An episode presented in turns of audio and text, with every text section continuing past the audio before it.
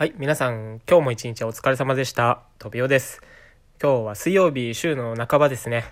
で、僕はね、今週仕事がね、なんかすごい暇なんですよ。暇で暇で、暇すぎて暇疲れでね。うん、逆に疲れますね、暇だと。そう。まあ、そんな今日はね、えー、まあ帰ってきて、今ジム行ってきたんですけど、そんで風呂上がりで今収録しております。で、今日もなんですけど、あの、僕が今ね、頑張って取り組んでいる、えー動画編集の勉強ですね。もうこればっかりだから、もう最近帰ってきてやることといったら、うん、まあ、もうこれですね。もう動画編集ですね。もう寝ても覚めても。そう。でね、その動画編集の方で、今、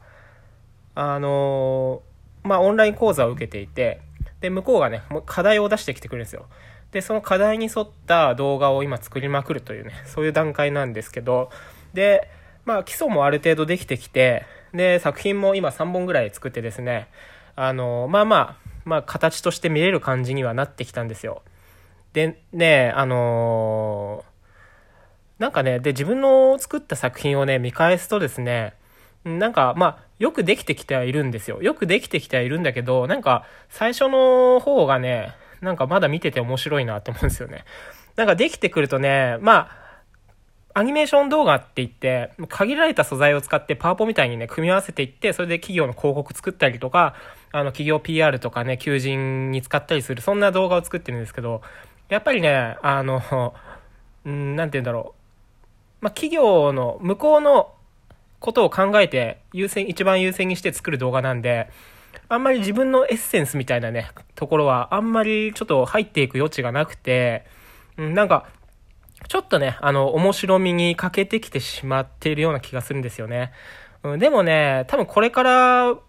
このアニメーション動画の編集っていうのはね、あの、やっていく人どんどん増えていくかなと僕は思ってるんで、うん、ある程度ね、その自分の感性とかね、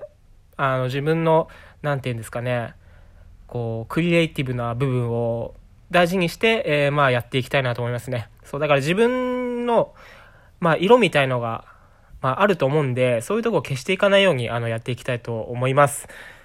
でね、やってて今思ってんのがね、あの、1から10まで全部自分で作るから、動画編集だけじゃなくて、あとはコピーライティングのスキルとかね、あとデザイン構成のスキルなんかももう全部ね、もういろいろちょっとずつちょっとずつ身につけていかないといけないななんて、えー思ってます。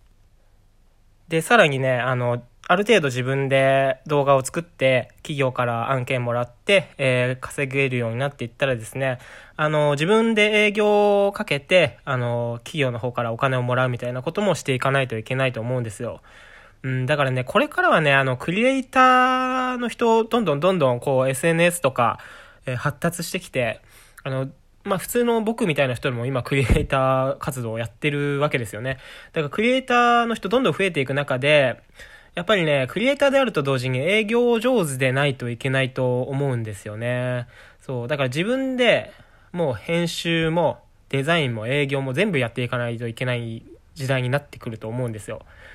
やっぱりそのためにはやっぱり SNS でのね、発信が必須になってくると思うんですよね。まあ、特に Twitter とかですね、あと YouTube かな。うんそこで自分の作品をたくさん置いといて、それで見てもらって、えーあ、この人に発注したいなと思って向こうから発注かけてもらうみたいなね。なんかそんな流れになっていくというか、みんなそういうやり方をまあやってるみたいなんですよね。でね、さっき僕がもう営業からデザインから編集から全部やんないといけないって言ったんですけど、なんか最近こうリサーチしてるとですね、やっぱり動画編集者の人って、こうチームをね、あのツイッター上で作ったり、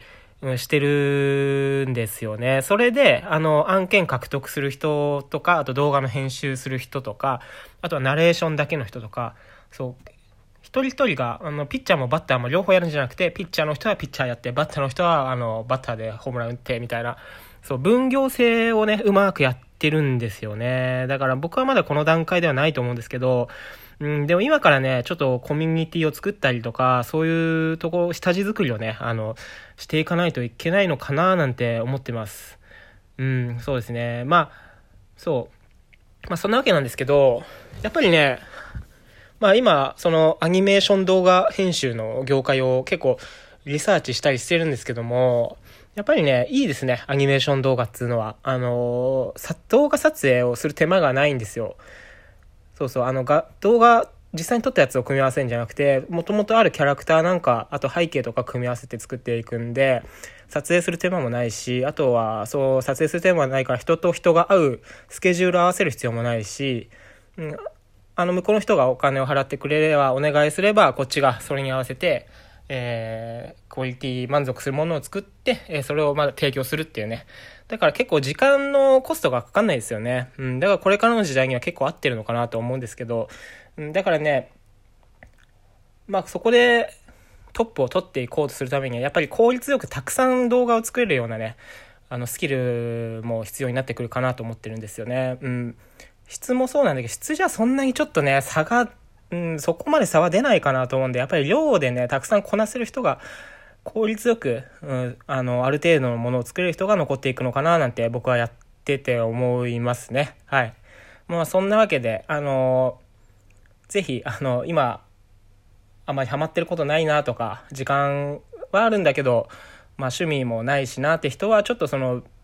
アニメーション動画の編集ですね。あの、ビヨンドっていうアプリ使うんですけど、ちょっとね、調べて、あの、興味持った人は、えー、見てみてくださいということで、今日はそんなお話です。はい。というわけで、これくらいにしたいと思います。えー、聞いてくださってありがとうございました。バイバイ。